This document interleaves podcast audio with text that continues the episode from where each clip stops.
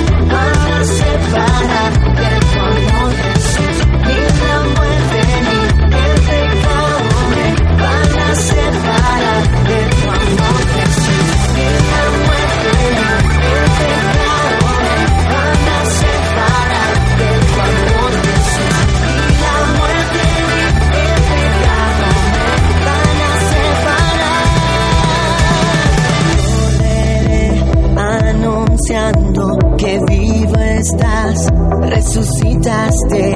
Correré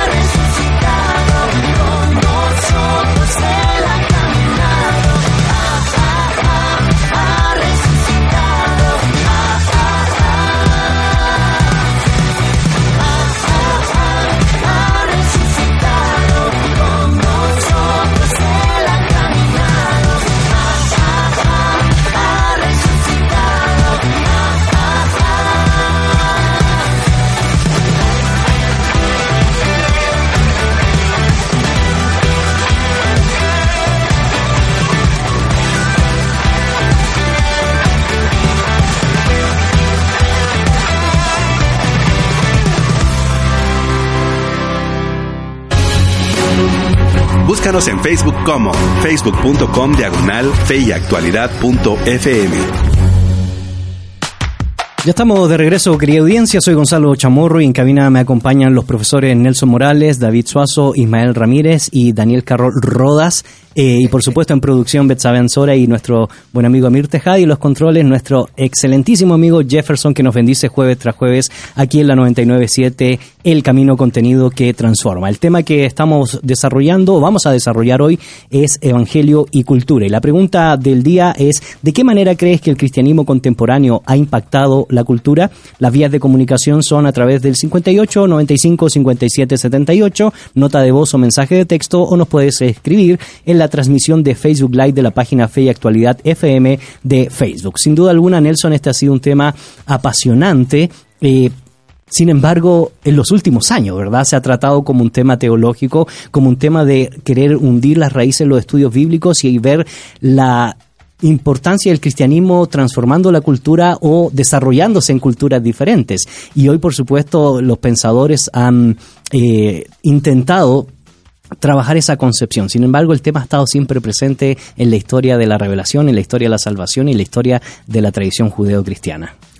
Claro, desde, desde siempre la historia del cristianismo, el, tema desde Jesús mismo eh, eh, está ahí. Pero diría yo que la caer en cuenta sobre la dinámica social del cristianismo en la cultura en que se desarrolla es, es algo quizás desde Niebuhr para acá, eh, de los años 50. um, en el mundo norteamericano, el mundo europeo, aunque en América Latina, desde los movimientos de teología de la liberación, ahí ha estado el tema, o desde Cruzada Estudiantil y otros movimientos en estudiantiles Correcto. eh, evangélicos, ha estado el, el tema de conversación casi permanente en, en esos círculos.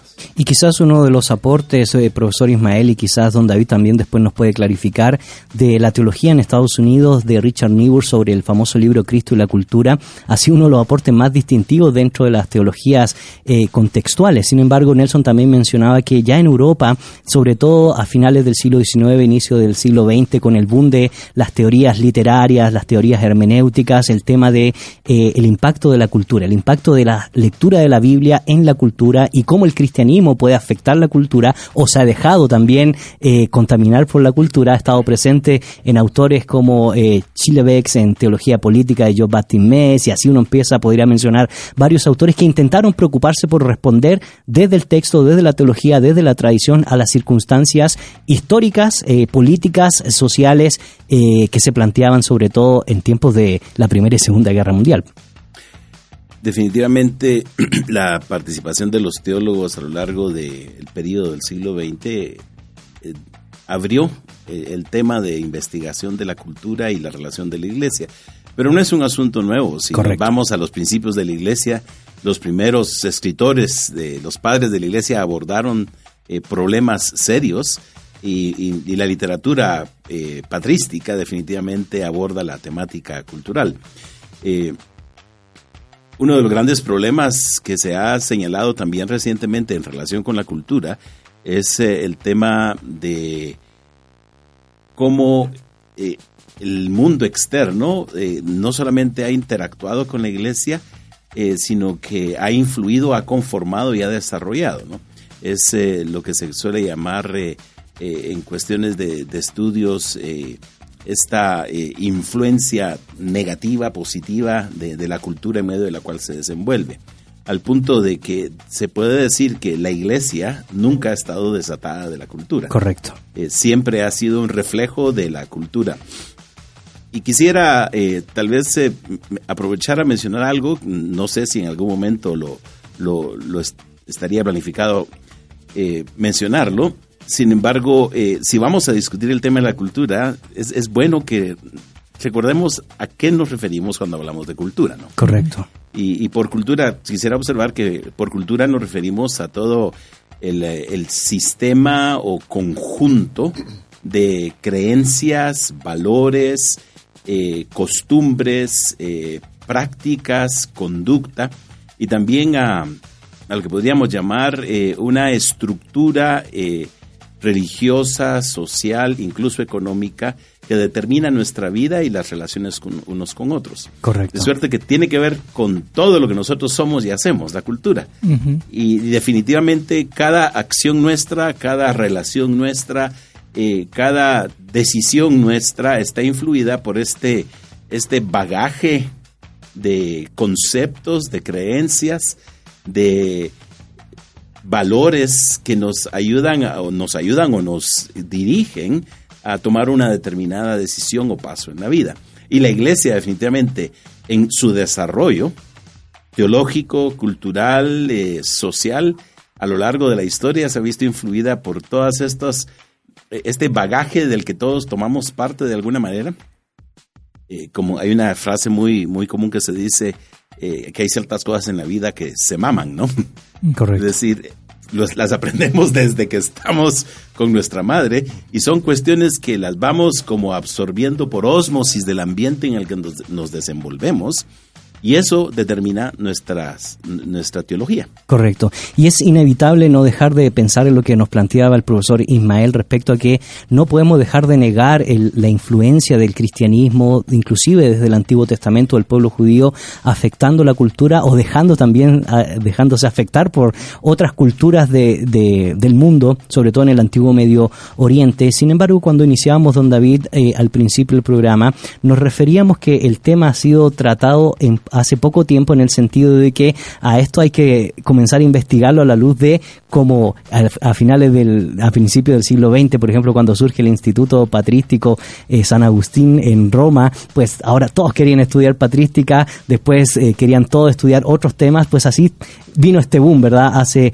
un tiempo atrás, porque lo que dice el profesor Ismael es innegable, siempre ha estado presente dentro de la tradición judeocristiana el tema de cristianismo y fe, y si lo llevamos al campo de la filosofía, pues el hecho religioso se constituye en uno de los elementos constitutivos de las civilizaciones.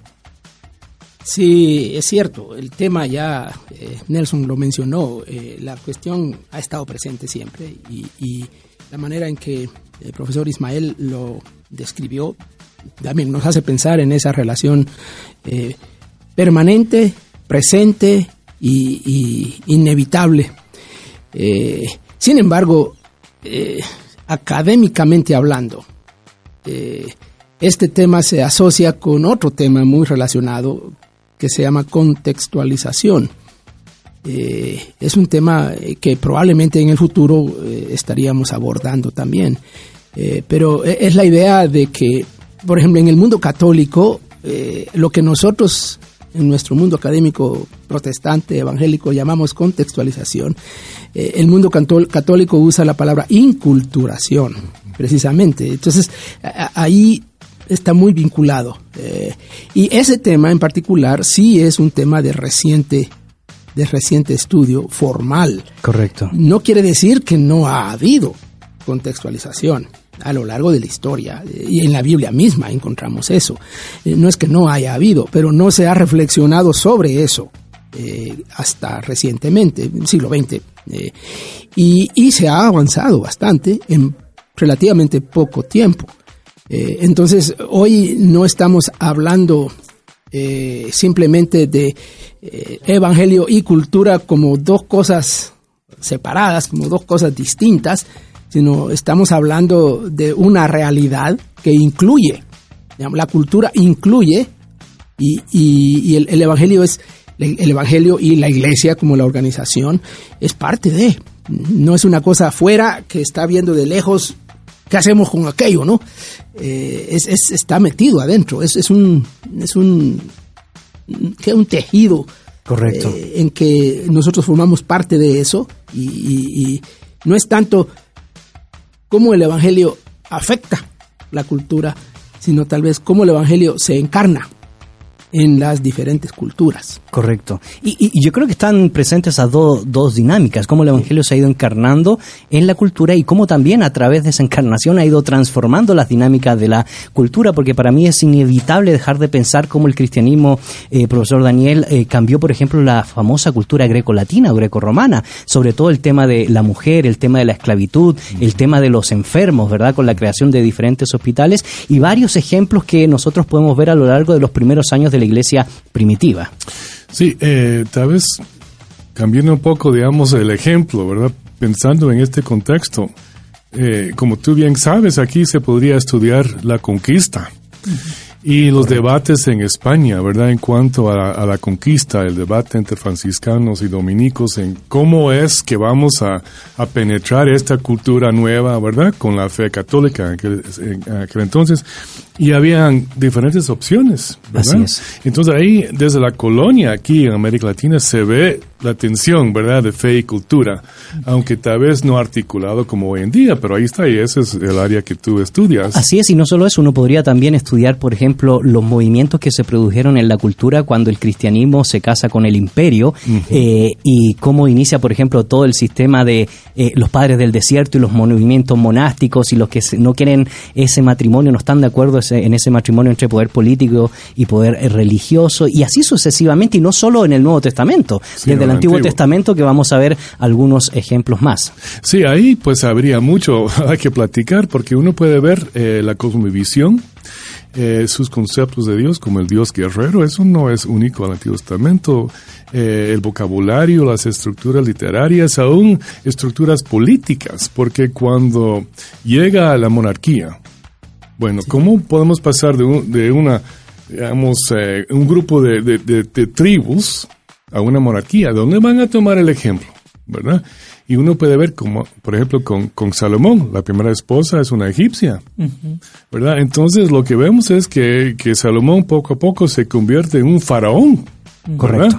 Entonces vemos que hay cuestiones de, de política, cuestiones sociales, cuestiones de jerga, cuestiones literarias. Que Bueno, se solo el tema del monoteísmo, ya una cuestión en el mentalmente cultural bien desarrollada en términos teológicos en el Antiguo Testamento frente a otras culturas eh, de orden politeísta y así sucesivamente. Queremos agradecer los comentarios que eh, comienzan a ingresar a nuestra red social respondiendo a la pregunta del día, ¿de qué manera crees que el cristianismo contemporáneo ha impactado o está impactando la cultura? Las vías de comunicación son a través del 58 95 57 78 o por medio de Facebook Live en la página de Facebook Fe y Actualidad FM.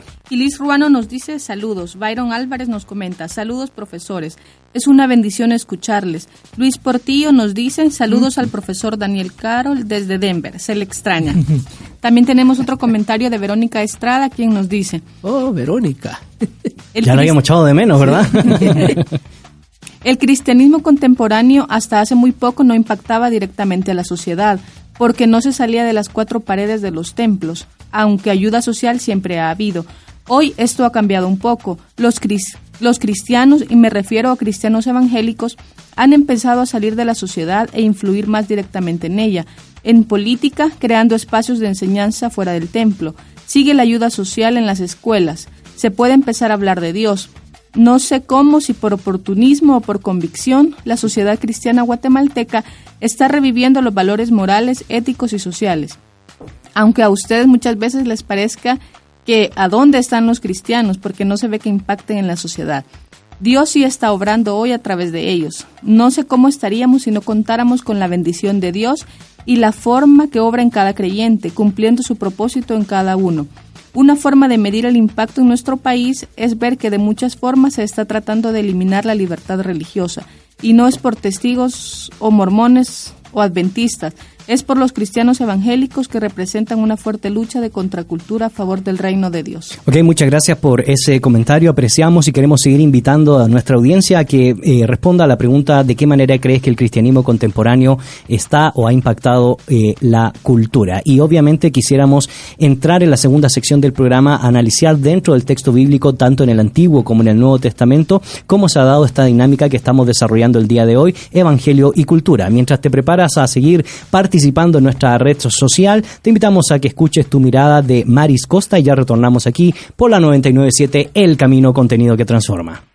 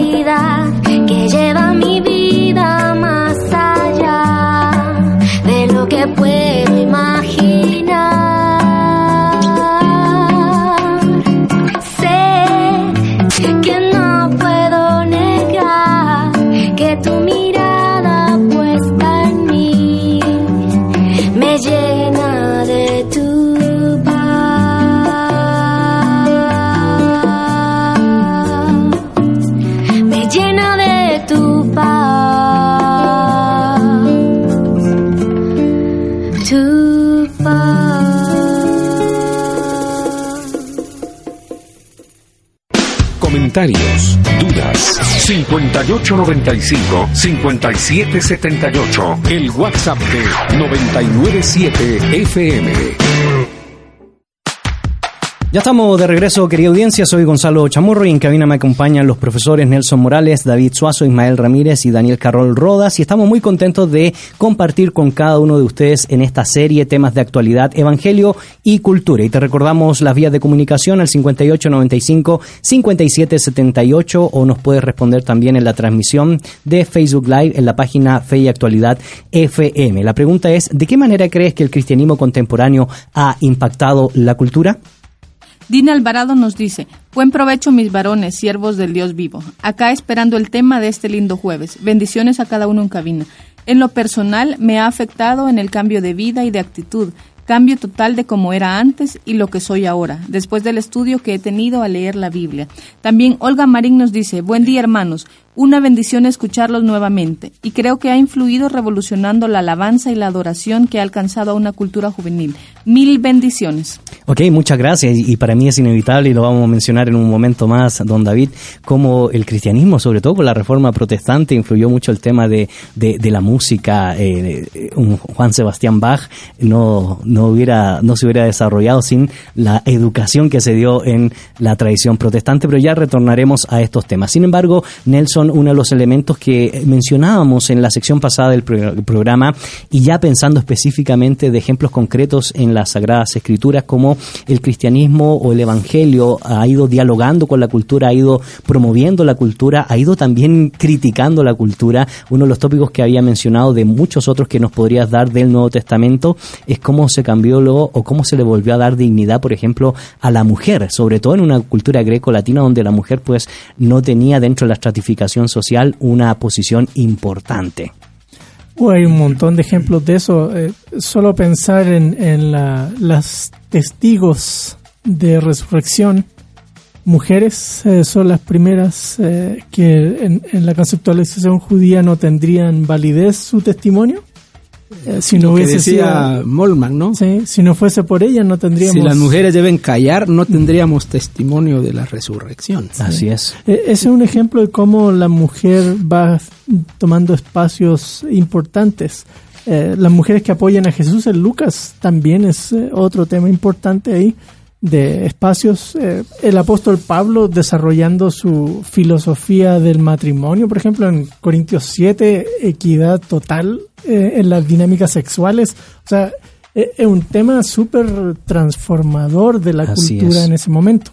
Y hablábamos de un Sí. pasaje bien en concreto que lo- yo te lo mencionaba fuera de micrófono, eh, que es Gálatas, donde eh, se dignifica en, en Cristo, ¿verdad? La unión en Cristo de hombre, mujer, esclavo, libre, judío y griego. Y lo digo porque uno recuerda, para mí es inevitable no dejar de recordar que en los tiempos que el apóstol Pablo está escribiendo personajes eh, como Séneca, posteriormente como Plino el Viejo, se lamentaban, por ejemplo, de que su esposa haya fallecido a los 11 o 12 años por un embarazo, porque era el promedio de edad donde se casaban las mujeres, porque una vez que iniciaba su primer periodo, pues ya estaban aptas para ser negociadas para eh, el, matrimonio. Y de hecho se encuentra ya en Platón una frase interesante en los famosos diálogos con eh, diálogos en el del banquete, en el simposio, diciendo eh, en el contexto de Sócrates, deseándole mal a otra persona. No te deseo mal, pero en la, si te vuelves a reencarnar, que nazcas en una mujer. Es decir, era degradante, ¿verdad? Y, y el cristianismo cambia ese elemento en términos culturales y vuelve a darle dignidad en uno de los múltiples ejemplos del Nuevo Testamento. Y es interesante, si me puedo insertar Sí. aquí, digamos a un Génesis 1. Dice explícitamente varón y hembra creados a la imagen de Dios. Correcto, exactamente. Sí, eh, de nuevo, ese es un ejemplo, el, el de la dignidad del- de los eh, esclavos, por ejemplo. Um, o eh, estamos hablando de transformación de la cultura. El, el- la carta Filemón es, es eh, muy bonita en, en ese sentido, ¿no? De, de el apóstol Pablo tratando de, de, de empujar una transformación muy sutilmente en torno a, a- a la dignidad de las personas. Pero también no solo es transformación, es eh, uso adecuado eh, de las culturas. Um, la manera en que se comunican, ya lo, ha mencionado don David en, en algunos de sus escritos en torno al tema, hay un par de artículos ahí que él ha escrito en, eh, sobre las mujeres ahí en, del, o las personas en, en Éfeso, en, en Filipos, cómo es que van los el apóstol Pablo eh, Silas usando las, las cosas de la propia cultura para eh, acercarse a la cultura. Correcto. No, no es solo eh, cambiar la cultura como que si la cultura fuera algo negativo. Correcto. ¿Cierto? Es, eh, son todas estas dimensiones de, de lo positivo de la cultura, aprovecharlo, transformar la cultura hacia semejanza de Cristo y eh, denuncia de las eh, De la cultura, estructuras ¿verdad? opresivas de la misma cultura. Así, y ese es un tema interesantísimo, profesor Ismael, no solo en el Nuevo Testamento, indudablemente todo este trasfondo del Antiguo Testamento es el sustento, es el fundamento para la dinámica ética, que por cierto hemos tratado por mucho tiempo con el Sermón del Monte, seguiremos tratando con eh, la serie de las parábolas, porque eh, yo solo, eh, el solo hecho de pensar en el tema de la esclavitud, eh, una de las palabras que se utilizaba para los esclavos era res, que es la expresión latina para eh, traducir cosa. Hoy, hoy significa cabeza de ganado eh, o ganado, pero antiguamente se trataba como una cosa. Y uno encuentra en los escritos filosóficos de la época cómo reyes, eh, inclusive emperadores, utilizaban para fragelar a los esclavos y de esa manera eh, divertirse. Eh, entonces era complejo. Los, los esclavos que estaban en las minas no duraban más de seis meses y los que podían durar más porque trabajaban en, en casas, eh, en hogares, eh, no estaban exentos de la violencia sexual y la violencia laboral. Pero toda esta temática ya comienza a desarrollarse en el Antiguo Testamento sobre el trato hacia la esclavitud y los temas de justicia que, como decía Nelson, van confrontando la cultura, van entendiendo la cultura, van aprobando la cultura en esta dinámica del tema que nos convoca el día de hoy. Si pensamos en la ley mosaica como la constitución que eh, enmarca toda la, la vida y conducta del pueblo de Israel en el nuevo marco geográfico, si quisiéramos verlo, como se plantea desde, desde el Éxodo según la narración de, de- de- del Pentateuco, eh, podemos ver que se va a insertar, que es en cierta manera lo que ocurre, se va a insertar al pueblo de Israel eh, al tiempo de conquistar la tierra, se le va a insertar en un ambiente culturalmente amplio, rico, en el sentido de que hay mucho. Cada vez más la arqueología nos da a conocer la gran cantidad de aspectos culturales, religiosos, eh, sociales que, que tuvo que enfrentar el pueblo de Israel al llegar ahí. Y una de las advertencias claras de, del Pentateuco es que el pueblo de Israel debe evitar el contacto con estas naciones, indistintamente de lo que pensemos o digamos, ese será definitivamente tema en otra ocasión si algún día lo abordamos, con la orden de Dios de eliminar a los habitantes de, de la tierra para evitar esa, eh, esa, esa contaminación. Eh, definitivamente lo que se busca por medio de la ley es la conformación de un- una cultura completamente diferente. En el caso de Israel es una inserción por medio de un traslado de ese pueblo que viene, pero no es una inserción totalmente fuera del contexto de, la situación en la que viene, porque obviamente ellos vienen de la nación de Egipto, traen muchos elementos que tienen que eh, dejar por un lado, y, per- y- y la ley definitivamente eh, da indicaciones en relación con el- la conducta sexual, con el trato a los esclavos, con el trato a los desfavorecidos socialmente, eh, particularmente en el caso de las viudas y de los huérfanos y de los extranjeros. Correcto. Eh, se, se dicen cosas muy, muy puntuales y concretas en relación con toda una cultura que debe formar una nueva mentalidad en el pueblo. Y todo dentro de un contexto también de que no podemos obviarlo, de ser de bendición a las demás naciones, que, ha sido Definitivamente. inter- que fue interpretado también en el Antiguo Testamento de diferentes maneras, ¿verdad? Eh, si uno piensa un poco más adelante, en el caso del profeta Isaías, se dice concretamente que la misión de Israel era hacer luz a las naciones.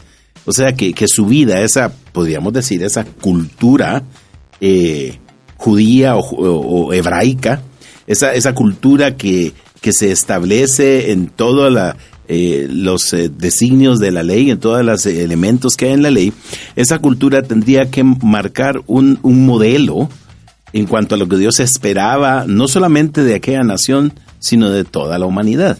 Correcto. Eh, no necesariamente la ley eh, critica elementos, eh, todos los elementos de la cultura, porque como se sabe, hay muchos de los aspectos de la práctica y vida del pueblo de Israel que están comprobados que son parte de toda esa cultura eh, del Medio Oriente den- dentro de la cual nace el pueblo de Israel. Pero sí, lo que es, definitivamente la ley rechaza son aquellos aspectos que podríamos decir denigran a la persona, denigran el valor, como mencionó Daniel hace un momento, de la imagen de Dios en, en el hombre, tanto en el varón como en la hembra. Eh, y ante todo denigran el concepto del, del Dios creador. Correcto. Eh, con toda esa eh, cantidad de dioses al estilo humano, porque son, son dioses que tienen una, una, una conducta, un, un, un- un actuar totalmente similar al eh, antropopático, podría decirse, ¿no? Similar a, como el hombre es, ¿no? Correcto. Y esto sin duda alguna, don David, ha ido, se ha ido leyendo a lo largo de la historia de la tradición cristiana, del desarrollo de la teología, de diferentes perspectivas y ha tenido y ha generado un impacto, como decíamos en la primera parte del programa. Es decir, no, si bien es cierto, se trata académicamente en los últimos años, no podemos dejar de negar cómo el cristianismo, cómo el evangelio ha impactado la cultura y claro, mencionábamos uno de los ejemplos de cómo la tradición protestante, a la luz del retorno a las Sagradas Escrituras, transformó la cultura. Y antes que nos dé su visión sobre este tema, queremos agradecer los comentarios que siguen ingresando a nuestra red social respondiendo a la pregunta ¿de qué manera crees que el cristianismo contemporáneo ha impactado la cultura? Carla Morales de Chavarría nos dice, creo que a lo largo de los últimos años ha tenido sus aportes visibles en ONGs, educación de diferentes niveles. Sin embargo, debe continuar impactando en muchas otras áreas, de manera que las iglesias locales deberían seguir soltando a la gente para seguir siendo influencia y trastornando el mundo en lugar de amarrarla para sí. Saludos, don Dani. También tenemos otro comentario de Karina Mota de Álvarez, quien nos dice, pues yo opino que ha impactado bastante nuestra cultura. Vemos muchos cambios y transformaciones que Dios ha hecho en gente que uno piensa que nunca iba a cambiar. Muchas gracias, don David. Eh, bueno, antes de hablar de la cuestión histórica, eh, hablamos de eso bastante eh, cuando celebramos los 500 años de la Reforma eh, y cómo la Reforma terminó siendo creadora de cultura en Europa, especialmente Europa Central y Europa del Norte. Eh, pero eh, para, como para ubicarnos, ¿cómo nos acercamos al tema? Y, usando algo de lo que ya se mencionó de este teólogo eh, norteamericano del siglo pasado, de, Richard Niebuhr, él hizo una serie de relaciones entre Jesús, el Cristo, y la cultura. Y hay una, una variedad de, de relaciones. Y, y yo quise hacer algo, eh, lo tomé de, un, de otro autor, eh, ah, usando una analogía de, de las, las cinco Cs de la relación entre eh, el Evangelio y la cultura. Eh, por un lado, ya se ha mencionado el tema de condenar la cultura. Es una relación. eh, y eso está presente eh, en, en- en las escrituras. Y, y nos, de hecho, lo vimos en el Sermón del Monte, Jesús siendo directo.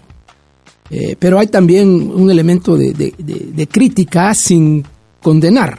Eh, crítica señalando eh, fallas, señalando debilidades, señalando problemas que podrían ser redimibles, diríamos, en, en- términos teológicos. Pero luego están dos aspectos un poco más complicados. Consumir cultura. De hecho, consumimos cultura y no siempre es algo malo. Y hay ejemplos en la, en la Biblia. Ya eh, Nelson mencionó algunas cosas de esas. ¿Cómo es que Jesús y los apóstoles eh, comían lo mismo, se vestían igual, se transportaban igual que la- haciendo uso de la tecnología de la época? Y, y cómo hoy nosotros podemos hacer eso también. Eh, luego está el, el- el- el copiar la cultura. Eh, hay cosas que nosotros no hemos, no hemos Así creado, no hemos desarrollado, pero que son útiles eh, hoy tanto y más que nunca. Eh, pero por último, la cosa más desafiante es crear cultura. Correcto. Eh, la iglesia ha creado cultura y la reforma es un ejemplo, uno, un ejemplo muy notable. La iglesia ha creado cultura y desde el comienzo eh, ha creado cultura. Y cuando menciona eh, Ismael el tema de la ley, eso es también. Es, es la creación de una cultura alternativa, digamos, a las culturas eh, paganas ahí en, en- en- esa zona. Eh, pero eh, hoy yo pienso que sí tenemos una, tal vez una, una relación más distante. Eh, la, la iglesia ha pasado de ser protagonista, digamos, creando cultura, a ser espectadora O consumista. y- o, o solo consumista. Eh, espectadora y viendo lo que pasa y luego reaccionando, y a veces reaccionando tardíamente. Eh, y y hemos, hemos perdido un cierto protagonismo que la iglesia ha tenido. Y en parte se debe a la evolución eh, social en, en el mundo contemporáneo, en donde la iglesia está siendo relegada a ser algo así como un apéndice de la sociedad, una cosa innecesaria, eh, que, que está bien, que, que- que estén ahí, que canten, que tengan cultos, que oren y todo, porque no se metan Que no se meta. que no se metan en, en- en- en- en las cosas importantes de la cultura. Y en cierto modo, así nos sentimos, Correcto. así nos hemos sentido. Es Entonces, como se dice, ten- se ha formado una subcultura cristiana, ¿no?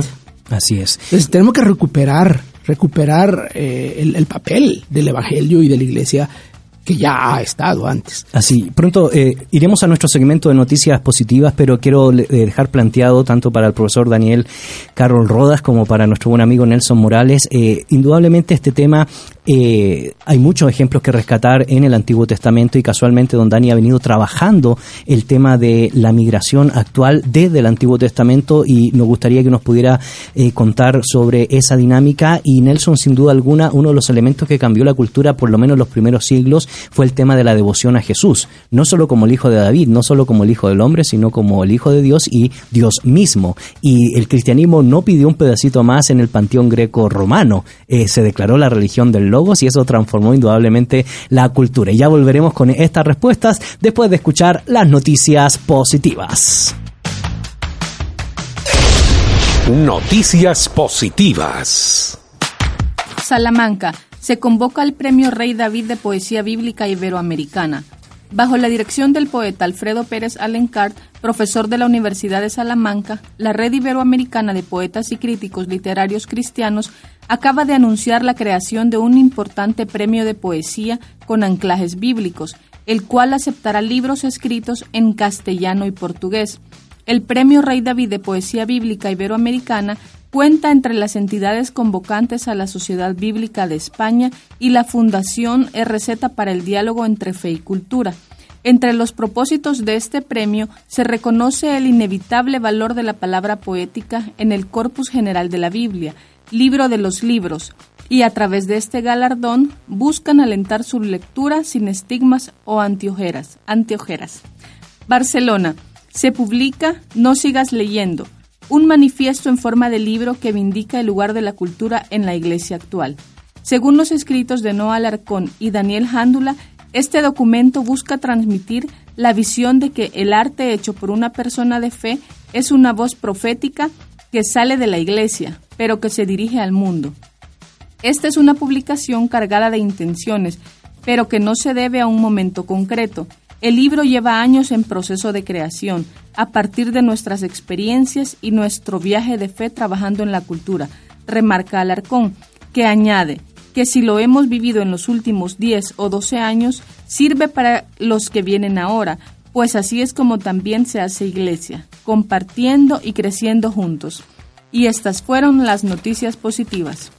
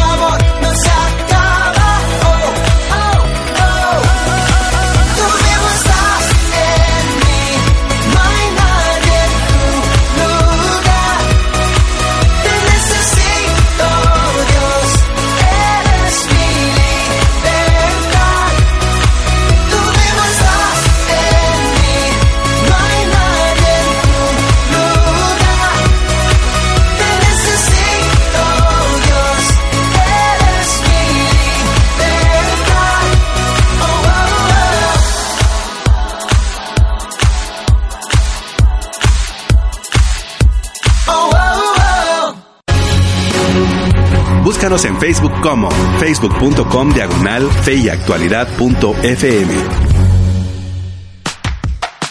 Ya estamos de regreso, querida audiencia. Soy Gonzalo Chamorro y en Quemavina me acompañan los profesores Nelson Morales, eh, David Suazo, Ismael Ramírez y Daniel Carol Rodas. Y el tema que estamos trabajando el día de hoy es Evangelio y Cultura. Y te recordamos la vía de comunicación a través del WhatsApp 5895-5778, respondiendo a la pregunta del día: ¿de qué manera crees que el cristianismo contemporáneo ha impactado la cultura? Y antes que leamos los comentarios que están entrando a nuestra red social, te queremos comentar que el, el sábado 30 de marzo de 9 a 1 pm tendremos una conferencia con el profesor César Vidal con el título Con mis hijos no te metas y lo que se desarrollará en esta conferencia eh, son tres tópicos. Por un lado, definir qué es la ideología de género, por otro lado, analizar cómo está la agenda globalista y en tercer lugar, cómo deberíamos responder desde una perspectiva cristiana a este tópico. Te invitamos a que seas parte de esta conferencia Con mis hijos no te metas, 30 de marzo del 2019 de 9 a 1 de la tarde. Puedes conseguir los tickets en tiki life.com y será un placer pues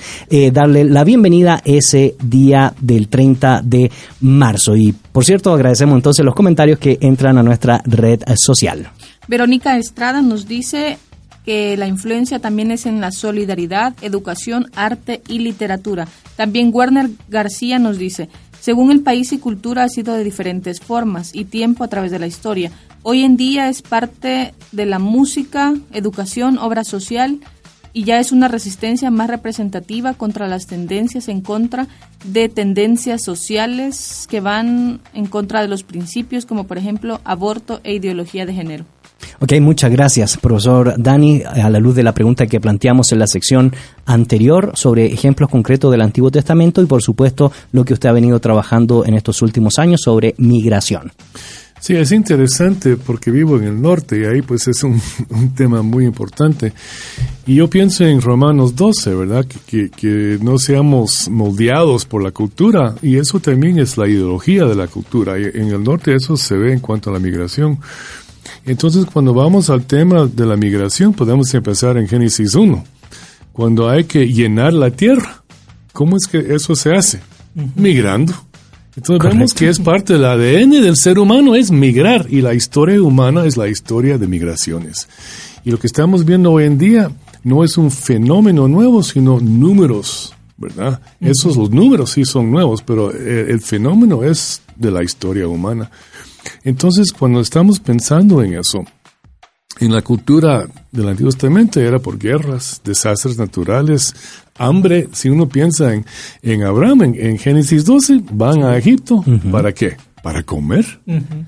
Y lo que es interesante cuando, cuando llegan a la frontera con eh, Egipto, mienten uh -huh. para cruzar la frontera. Es decir, la gente desesperada hace lo que sea para comer Correcto. y sobrevivir. Entonces, lo que estamos viendo es histórico y es bíblico. Entonces, también, si es así, eh, la pregunta es si la Biblia nos puede orientar un poco en cuanto al tema y yo diría que pues hay un montón de historias. Daniel es una historia de un migrante forzado, por ejemplo. Eh, Ruth, otra historia. Esther, hay un montón de ejemplos en el Antiguo y también en el Nuevo. Jesús mismo, uh -huh. refugiado con sus padres, yéndose a, a Egipto, ¿verdad? huyendo de eh, eh, Herodes. Pero tal vez una cosita así, eh, así de rápido, eh, si uno piensa en legislación, porque cuando hablamos del tema de la migración, tenemos que llegar a la legislación. Y ahí vemos que el antiguo, como mencionó mi querido hermano Ismael hace tiempo, aquí, hace unos minutos atrás, eh, hay leyes para los extranjeros.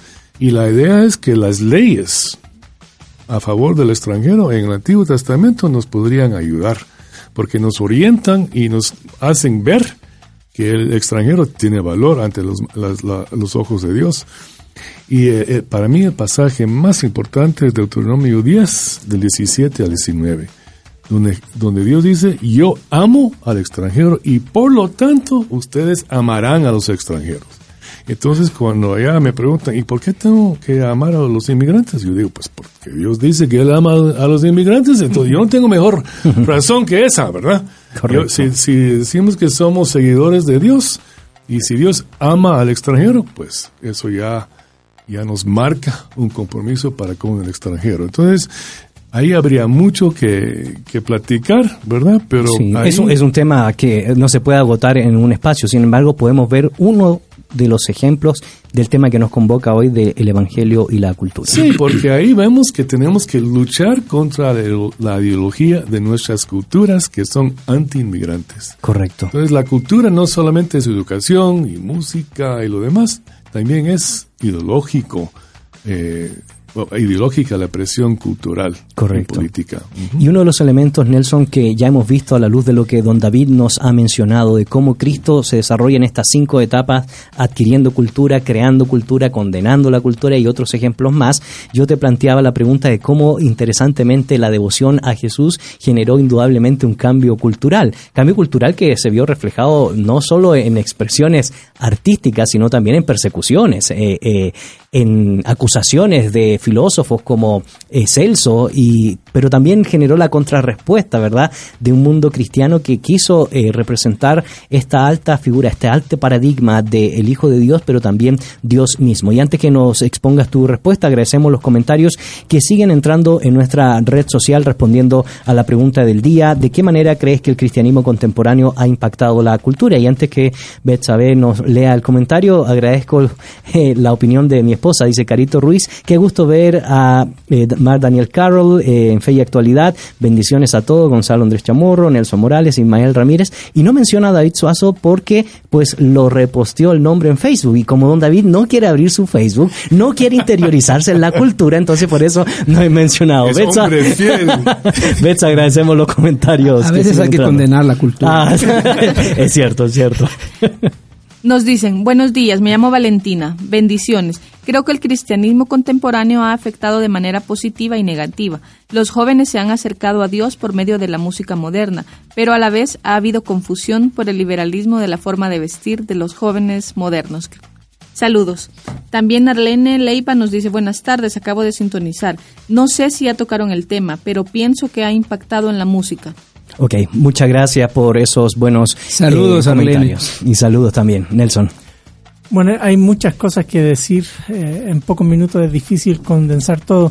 Pero, eh, por un lado, el, eh, el verbo se hizo carne, dice Juan, y habitó entre nosotros. Y, y ese habitó entre nosotros habla de una adaptación a la cultura. Jesús no era distinto, no era un extraterrestre, ¿cierto?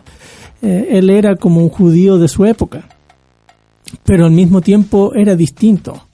Ah, planteó eh, una manera de ver la realidad un poco diferente que, que fue transformando su entorno, al punto que los primeros cristianos anunciando el Evangelio en, esa zona, anunciando que Jesús es el Mesías esperado, hace que las comunidades judías vayan cambiando su- sus paradigmas. Y también, a, a medida que va penetrando el Evangelio en las culturas eh, griegas o greco-romanas, en, en esas zonas también va produciendo un impacto. Recuerdo el caso para mí impactante es de en Éfeso, donde la gente que practicaba magia y tenía sus libros de magia, Correcto. eh, apila una Radical. sí, una cantidad de libros tremendo, no me acuerdo ya el, el equivalente a dinero actual, pero es un montón de dinero, que lo queman ahí. Y también en, en otro contexto ahí mismo de misión, el impacto económico termina afectando a los vendedores ahí mismo de los plateros que, que reclaman finalmente no porque enseñaran alguna cosa nueva, sino porque le estaba afectando el bolsillo.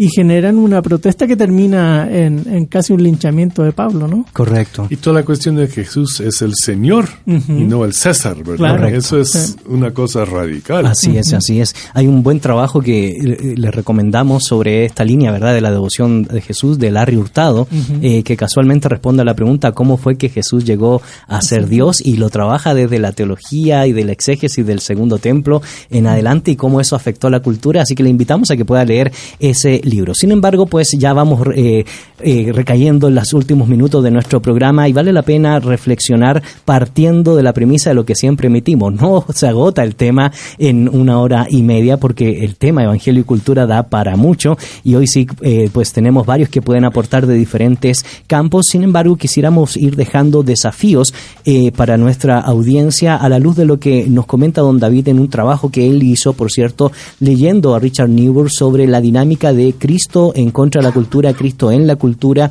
Cristo por encima de la cultura, Cristo y la cultura en paradoja y por supuesto Cristo transformador de la cultura. Y en ese sentido, eh, profesor Ismael, podemos extraer varios desafíos a la luz del Antiguo, del Nuevo Testamento y por supuesto de los ejemplos que hemos visto a lo largo del desarrollo de la historia del cristianismo. Sin embargo, antes que nos dé su opinión, agradecemos los comentarios que siguen entrando a nuestra red social respondiendo a la pregunta del día. ¿De qué manera crees que el cristianismo contemporáneo ha impactado la cultura? Fernando Av nos dice, sin duda el campo en el que más se ha extendido la influencia cristiana en el mundo contemporáneo es la música, pero también tenemos que mencionar que dentro de la innovación se ha confundido la adoración con la entretención. Qué bueno que el cristianismo esté innovando en distintos campos, pero también tenemos que tener cuidado de no perder la esencia. También Jaime Elías nos dice, en este contexto es necesario comprender el sentido profundo de los valores del cristianismo contemporáneo y el respeto a la cultura, que posiblemente nos lleven a un movimiento recíproco, dialéctico de ida y vuelta, el de impactar con la cultura que se dirige a la fe y el que lleva a la fe a penetrar en la cultura. Esto último debería ser aún más serio. Entonces, aquí se debe de redefinir qué se quiere decir por impactar. Saludos. Muchas Y gra- sí. Verónica Estrada nos pregunta que qué periodo abarca la era contemporánea. Ok, muchas gracias por eh, ese tópico, profesor Ismael. Muy bien, pensando en el tema de la cultura, eh, particularmente en cuanto a la iglesia y el evangelio, en el área de misiones en especial, se ha hablado mucho de cruces transculturales. Eh, y eso ha sido un tema que se ha trabajado en los últimos 40, 50 años. Eh, recuerdo haber tomado hace muchos años un, un curso eh, con el profesor, creo que es David Hessel, ¿era? ¿no? David Hessel. Hesselgrave. Hesselgrave, David Hesselgrave. Y él tiene una serie de libros que habla, plantando iglesias transculturalmente, mi- todo lo que tiene que ver con el asunto transcultural.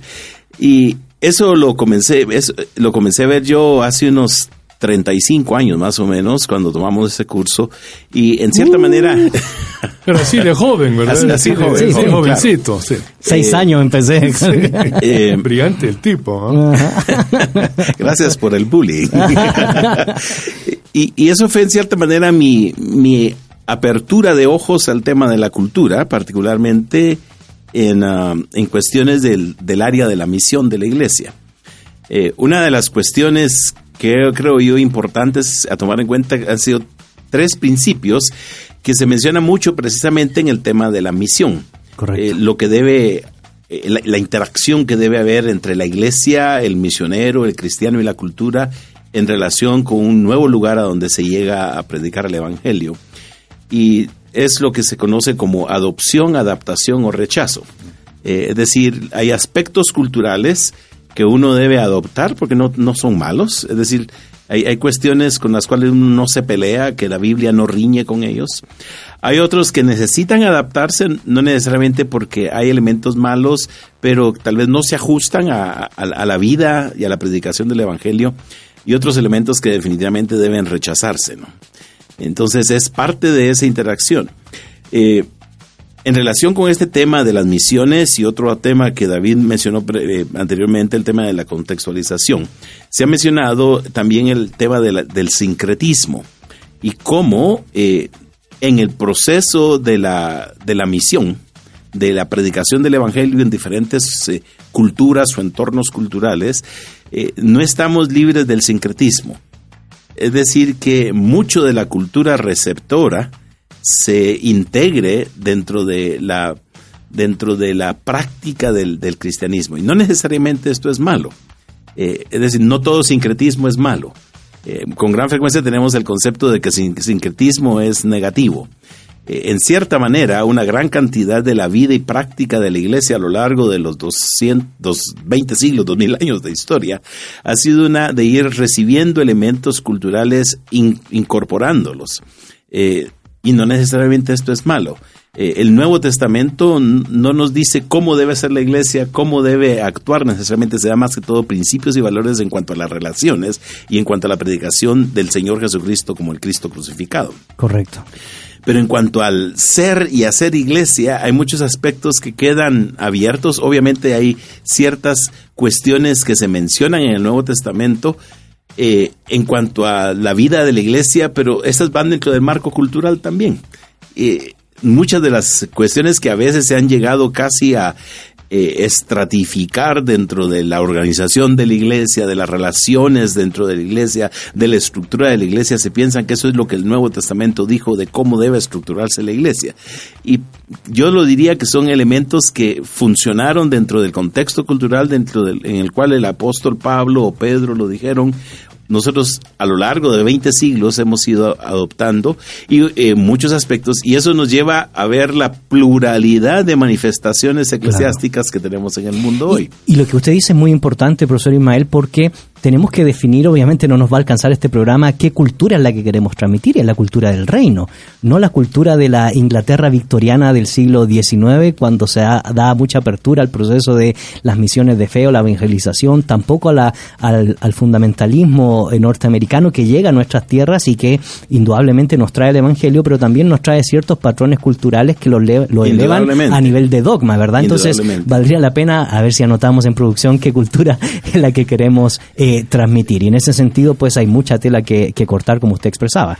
Sí, definitivamente tenemos que hacer una revisión de nuestro de nuestro sistema de valores culturales, de nuestro sistema de comportamientos, de prácticas, eh, y esa revisión definitivamente, le- a esa revisión le tiene miedo la iglesia. Correcto. Le tiene miedo porque se piensa que va a traer al, al suelo, va a poner por, por, por el piso muchas de las cuestiones que consideramos nosotros divinamente inspiradas, pero que al final no son ni siquiera, no se mencionan ni siquiera en, en la Biblia.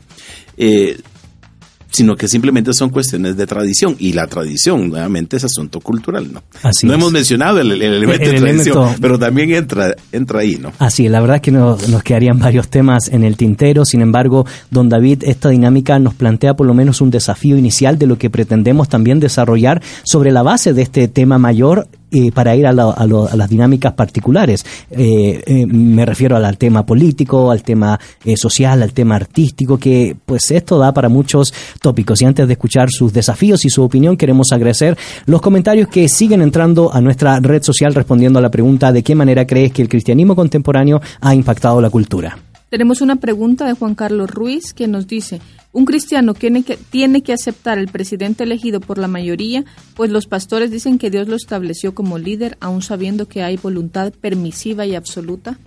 Bueno, muchas gracias por esa pregunta. Vamos a escuchar la opinión de, de nuestros panelistas y quiero también plantear otra pregunta en esa misma línea porque Verónica Estrada dice, ¿qué periodo abarca la era contemporánea? Eso sería también un tema debatible porque podríamos decir que la época contemporánea puede ser a la luz del fracaso de la modernidad sobre los conceptos razón y progreso después de la Segunda Guerra Mundial o otros podrían situarlo a la luz de los fenómenos de la fenomenología filosófica y hermenéutica de finales de los siglos XIX, pero mejor no nos quedamos ahí y lo dedicamos para otro eh, momento. Sin embargo, época contemporánea lo podemos situar al inicio del siglo XX hasta nuestros días. Don David, ¿alguna respuesta a estas preguntas? Y, por supuesto, los desafíos eh, que nos plantea el tema de hoy para la Iglesia.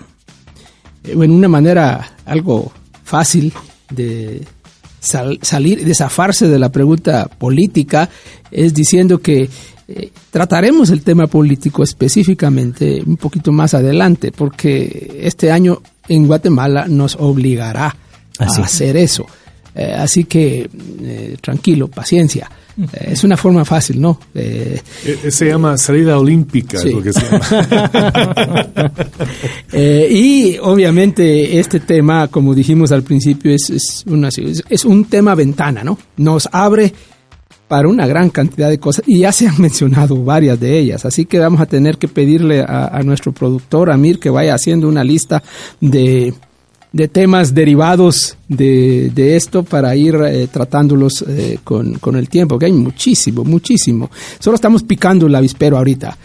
Y, y- y se han lanzado muchas cosas. eh, pero una cosa que se ha mencionado eh, que, creo que tal vez eh, está muy cerca y es muy sensible es el, el- el- mundo en el mundo eclesiástico de, Guatemala y de muchos otros lugares Eh, el tema de, de la iglesia el culto la música el arte la adoración que, que están ahí hasta qué grado nosotros estamos simplemente consumiendo de manera ingenua o de manera acrítica lo que la cultura nos está proveyendo. Hay una forma en que yo digo que es legítima y la Biblia misma nos lo, ens- nos lo enseña, eh, creo yo, en, en el Nuevo Testamento.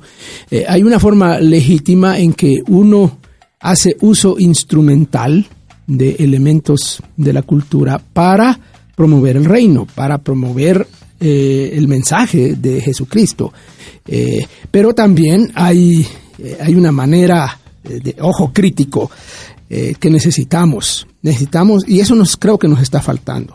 Creo que la, la iglesia evangélica es, es en muchos sentidos bastante ingenua.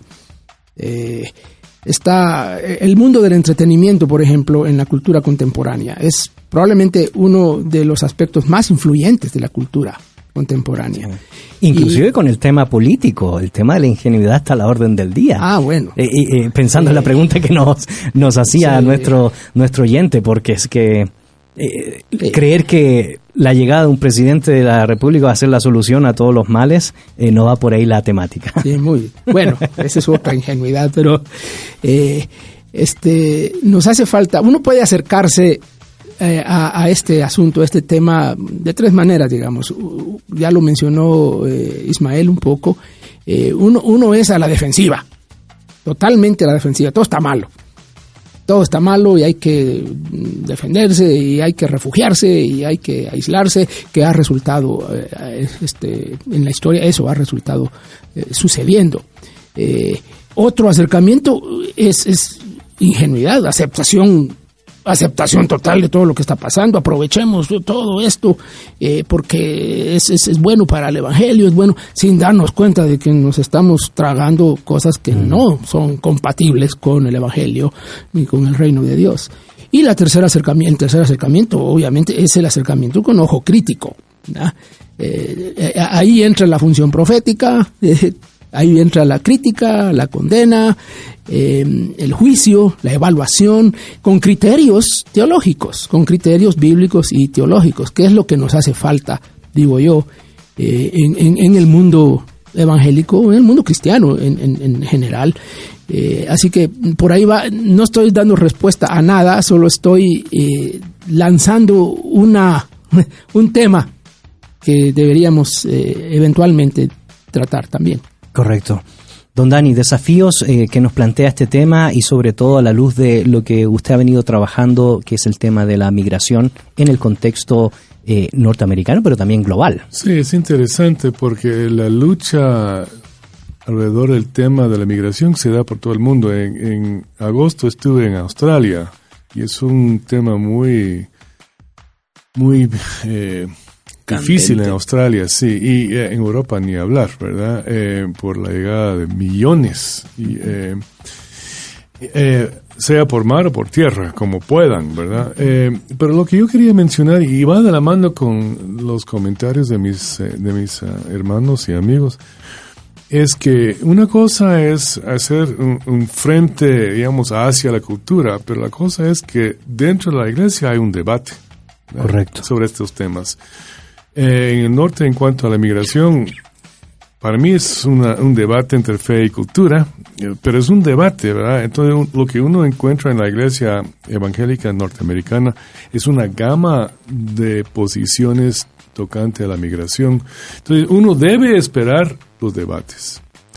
Eh, y lo que vemos también que es interesante es que en esos debates vemos eh, que ya hay aliados, ya se hace frentes en este debate. Y en el caso mío lo que ha sido fascinante es que me han invitado católicos, eh, gente ecuménica, gente evangélica de muchas denominaciones, y en este tema están de acuerdo. En otros temas, no. Entonces lo que uno está viendo es una dinámica interna en cuanto al tema de fe y cultura. Cada, cada tema de, de esto es, es un debate, alianzas, eh, cosas por el poder, eh, educación, eh, lo que sea, ¿verdad? Entonces solo quería mencionar eso, porque aún el tema de la adoración, eso va a ser un debate increíble. Sí, sí. ¿Verdad? Porque hay, hay gente con intereses en ambos lados o en los múltiples lados. En los múltiples lados ¿va? Entonces, eh, eso sería lo que yo quería mencionar. La, Y- y- la idea de no, no hay que ser ingenuos Correcto. en cuanto al debate tampoco. Así es, y, y, y por supuesto este tema es, es algo que se viene desarrollando ya por un tiempo en el mundo académico. Sin embargo, don Dani, a nivel eh, eclesiástico, a nivel popular en Estados Unidos, ¿se entiende la dinámica eh, o está sucediendo o está pasando lo que ya han comentado nuestros panelistas de cierto, cierto sospecha, cierto medio de querer abrirse a esta dinámica por peligro a contaminar, como dirían acá en América Latina, ¿verdad? La sana doctrina o los elementos que han distinguido a la iglesia. Pues lo que yo veo en cuanto a la inmigración, si puedo regresar Sí. a ese tema, es que la gente no sabe lo que dice la Biblia. Entonces. Ya por una docena de años he viajado por todo el país en varios foros, universidades, seminarios, conferencias, lo que sea, conferencias regionales y nacionales. Y cuando yo presento la cantidad de información en la Biblia, se quedan sorprendidos. ¡Wow! No sabíamos que eso estaba en la Biblia. Pues ahí está. Y cuando hablo con mis hermanos eh, hispanos, la respuesta es, ¡Wow! No sabíamos que eso estaba en la Biblia. Pero el punto adicional para ellos es que ahí estamos, ahí estamos nosotros. Esas son nuestras historias. Dios acompaña al inmigrante en la Biblia. Entonces, la Biblia puede servir no solamente para darles nueva información, sino también abrirles otra perspectiva en cuanto a la persona de Dios. Él está acompañando al mundo y al pueblo migrante. Entonces, eso ya, el tema abre nuevas dimensiones de la persona de Dios, que para mí es magnífico. ¿verdad? Así es. Y no solo el tema, sino las posibilidades que nos da de poder utilizar los diferentes medios hoy por hoy para transformar la cultura, condenar la cultura, crear cultura, como lo hemos visto a la luz de lo que don David nos ha mencionado. y desafiar a la iglesia. Por supuesto. ¿verdad? Entonces, ¿qué van a hacer? ¿Solo hablar o van a proveer ayuda o lo que sea? ¿Se van a meter en la política en cuanto a eso? Ese es un desafío a la iglesia en varias dimensiones y ya discusiones de la misión se cambia. Exactamente. Ya es misión a la luz de la migración, porque es Mm. un fenómeno mundial. Correcto, muchas gracias. Nelson, desafíos que nos plantea eh, el tema que nos convoca inicialmente para poder, como ha dicho don David, hablar varios tópicos que se pueden sacar o extraer de esta serie Evangelio y Cultura. Quisiera solo resaltar la cuestión de volver a estar conscientes del, del tema. Porque no hablar el tema no significa que no está. Es eh, la cultura postmoderna de las nuevas generaciones, la cultura moderna de las generaciones antiguas, la cultura premoderna en algunas regiones que en algunas iglesias conviven todas, eh, nos plantea una dinámica eh, del evangelio ante esa realidad mezclada e importante. Por eso es que si eh, ignoramos la conversación, no quiere decir que la conversación no va a estar ahí y las personas van a estar enfrentando esas, esas situaciones. Así que es mejor entrarle al tema, reflexionar y volver a las escrituras nuevamente para tratar de entender desde las escrituras qué nos dice el Señor, Claro. el, el Evangelio para todo el ser humano, como decía don Emilio Núñez. Y, y pensando en eso, Nelson, indudablemente no podemos desconectarnos de la oración sacerdotal de Juan 17, porque la oración es, o el ruego del Señor es que se aparten del mal, no quitarlos del mundo. Decir, la misión se hace en la esfera de la cotidianidad, de la sociedad, dentro de los valores que tenemos que enfrentar, desarrollar, crear, proponer a la luz de el fundamento de la ética del reino. Y el mismo capítulo hace otro reto para que seamos Para uno. que seamos uno. Entonces, ¿cómo combinar uno con discernimiento? Exactamente. Entonces es un desafío, Nelson, que nos plantea el Nuevo Testamento. Queremos eh, agradecer, querida audiencia, a cada uno de sus comentarios que han ingresado a nuestra red social nuevamente. Este tema no se agota. eh, eh, en un programa de una hora y algo, eh, pensando en los comentarios y los aportes de las buenas noticias. Sin embargo, profesor Ismael eh, nos plantea un desafío a seguir y un itinerario a desarrollar porque tenemos varios temas pendientes como iglesia, tanto para eh, recordarnos cuál es nuestra responsabilidad, pero también para reconocer eh, que hay personas que están haciendo algo, que están queriendo transformar y lo ideal es que no tengamos proyectitos por aquí y por acá, sino que todos tengamos una misma visión de reino. Muchas gracias por compartir con nosotros el día de hoy. Claro, Gonzalo, y es un placer. Solo quisiera, eh, en cuanto a reto, algo relacionado con lo que Daniel mencionó de su experiencia cuando ha dado conferencias, que la gente ignora lo que la Biblia enseña. Y creo que un aspecto que no debemos abandonar es conocer las escrituras. Y definitivamente la cultura eclesiástica del día de hoy ha abandonado las escrituras. Necesitamos volver porque las escrituras son en cierto modo eh, la base de toda nuestra cultura cristiana, de donde esperamos desarrollar una, una cultura o crear cultura, como mencionabas, David, eh, eh, va a darnos las, las guías, las pautas, los lineamientos para poder enfrentar los diferentes retos e incluso amenazas que tenemos en el mundo moderno. Muchas gracias. Antes que escuchemos palabras finales, don David, eh, agradecemos los comentarios que siguen entrando a nuestra red social respondiendo a la pregunta del día, ¿de qué manera crees que el cristianismo contemporáneo ha impactado la cultura? Mariana Zorrillo Sandoval nos dice, buenas tardes, muy interesante, pero creo que la pregunta sería, ¿de qué manera nuestro cristianismo ahora está impactando a la cultura? Creo que el cristianismo de ahora, más que impactar a la cultura, sociedad, la está alejando de la verdad. Ok, muchas gracias por esa opinión. Quizás está implícito en el término contemporáneo, ¿verdad? El día de hoy, pero lo que nos plantea eh, Mariana es interesantísimo. Eh, más que impactar la cultura, pues pareciera que se estuviera alejando y es un tema que tenemos que también tratar. Don David, muchas gracias por compartir con nosotros este programa de múltiples desafíos. Gracias Gonzalo y quiero retomar, el desafío más grande ya se ha planteado y lo hemos mencionado en otros programas eh, porque hay que regresar a las escrituras. Pues. Es- es- ese ha sido nuestro desafío, lo hemos dicho una y otra vez, pero hay que regresar de una manera eh, seria, digamos. eh, y en ese sentido me, me agrada lo que, lo que hacemos en el programa porque estamos proponiéndole a la gente muchas veces miradas frescas a la Biblia, miradas distintas, miradas que pueden ser alternativas, porque yo digo que la gente, mucha gente sí conoce las escrituras, pero la conoce de una forma eh, muy limitada y muy, muy confesional tal vez, que solo sirve para, para afirmar lo que ya sabemos.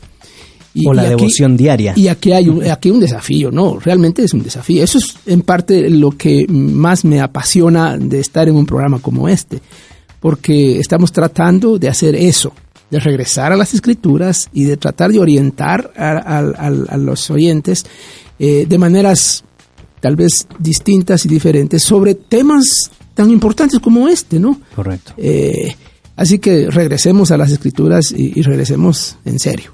Si nuestra piedad cristiana cotidiana de devocional, don Dani, no tiene un fiel reflejo en la cultura, pues hay pobreza en nuestra interpretación de lo que significa piedad. Sí, y eso se ve en los estados porque, digamos, hoy en día ya, ya no hay escuela dominical, hay sermones de 15 a 20 minutos, entonces, ¿cómo podemos soñar con enfrentar o, o interactuar con la cultura? Entonces, hay grandes peligros que tenemos que evitar. Yo quiero hacer eco de lo que han dicho mis eh, compañeros aquí. Hay que regresar a las escrituras. Y, y Gonzalo, ah, porque ya se nos va el tiempo, yo quiero eh, decir, pues, eh, muchas gracias por la invitación. Estar aquí en Guatemala, como, como vos sabés, como diríamos acá, ¿verdad? que y yo me siento muy en casa y aquí entre hermanos y amigos, pues es muy especial. Entonces, eh, un fuerte abrazo a mis eh, mis chapines, ¿verdad? Mis eh, queridos guatemaltecos y muchas gracias por la invitación. Ha sido un privilegio y, y de gran gozo para mí. Muchas este gracias. es su casa, don Dani, sabe que Guatemala siempre lo va a recibir con los brazos abiertos y por supuesto el programa Fe y Actualidad eh, eh, con mayor razón y estaremos pendientes de sus últimos trabajos y por supuesto de el comentario que me va a regalar eh, por medio de cuando salga publicado. No, ¿Y son bromas. Le vamos a dar, va a invitar a unas tortillas con sal. Muchas gracias, don Dani, por, por compartir junto con nosotros. Gracias, Nelson, por participar el día de hoy y sin duda alguna esto nos plantea un desafío hacia adelante muy importante, no solo desafío para la audiencia, sino una responsabilidad para nosotros como eh, profesores y locutores de este programa. Sin duda, así que sigamos ahí conectados eh, y conversando.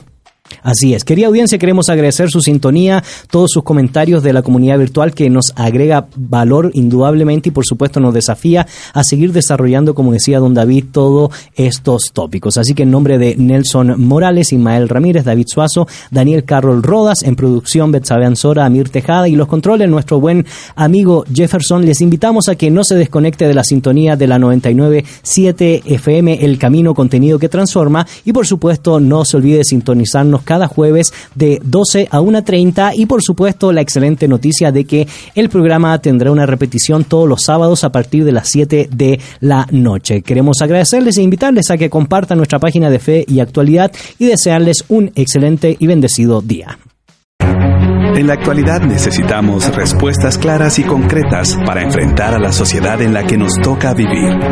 Fe y actualidad. Respuestas bíblicas a los dilemas de hoy. Hasta la próxima emisión.